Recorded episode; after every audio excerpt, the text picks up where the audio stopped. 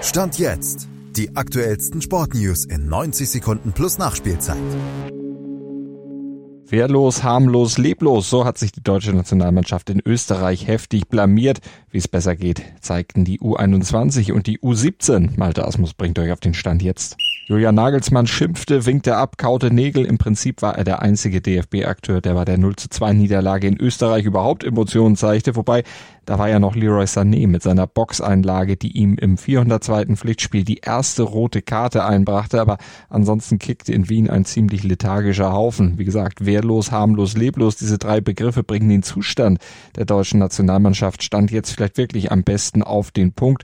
Große Lücken in der Defensive, keine Verbindung zwischen Defensive und Offensive, individuelle Patzer, Fehlpässe ohne Ende. Die nächste die sechste Niederlage des Jahres ein fußballerischer Offenbarungseid, mit dem es in eine unruhige Länderspielpause gehen wird. So muss bei der EM nämlich kein Gegner wirklich Angst haben. Die Moral stimmte auf jeden Fall bei der deutschen U21-Nationalmannschaft. Die liegt nach dem vierten Sieg im vierten Qualispiel klar auf EM-Kurs. Sie schlug Polen mit 3 zu 1, wobei das Ergebnis klarer klingt, als der Spielverlauf war, denn Deutschland geriet zunächst mal in Rückstand und verlor vorübergehend auch die Ordnung, zeigte dann aber Moral, wurde entschlossener und effektiver. Martell, Woltemade und Röhl, die schossen den wichtigen Sieg heraus, der mit Blick auf die EM richtungsweisend ist, denn nur der Gruppensieger ist 2025 sicher dabei und stand Stand jetzt ist Deutschland Tabellenführer. Und im WM-Viertelfinale steht die deutsche U17-Nationalmannschaft in Indonesien. Dafür hat sie sich mit einem 3 zu 2 Sieg über die USA qualifizieren können. In einem Match, das dem deutschen Nachwuchs eine ganze Menge abverlangte.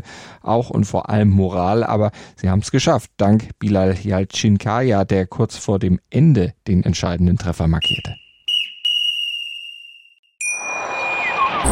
Wie baut man eine harmonische Beziehung zu seinem Hund auf? Puh, gar nicht so leicht. Und deshalb frage ich nach, wie es anderen Hundeeltern gelingt, beziehungsweise wie die daran arbeiten. Bei Iswas Dog reden wir dann drüber. Alle 14 Tage neu mit mir, Malte Asmus und unserer Expertin für eine harmonische Mensch-Hund-Beziehung, Melanie Lippisch. Iswas Dog mit Malte Asmus. Überall, wo es Podcasts gibt.